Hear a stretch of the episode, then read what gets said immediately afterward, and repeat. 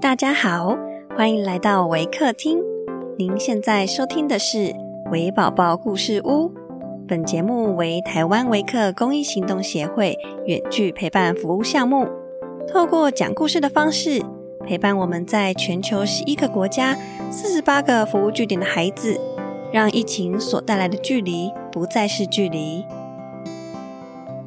本集节目由谭爷爷赞助支持。亲爱的听众，我是 Miss 派。今天要讲的故事是《两个锅子》。本故事将以英语进行。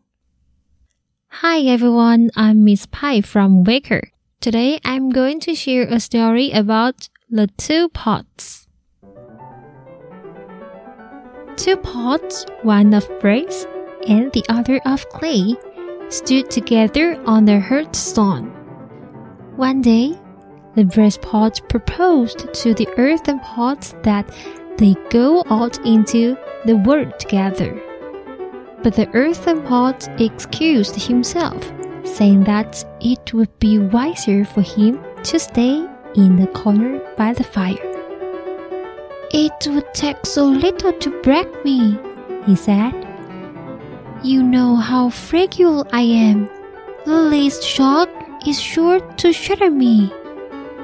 Don't let that keep you at home, urged the brass pot. I should take very good care of you. If we should happen to meet anything hard, I will step between and save you.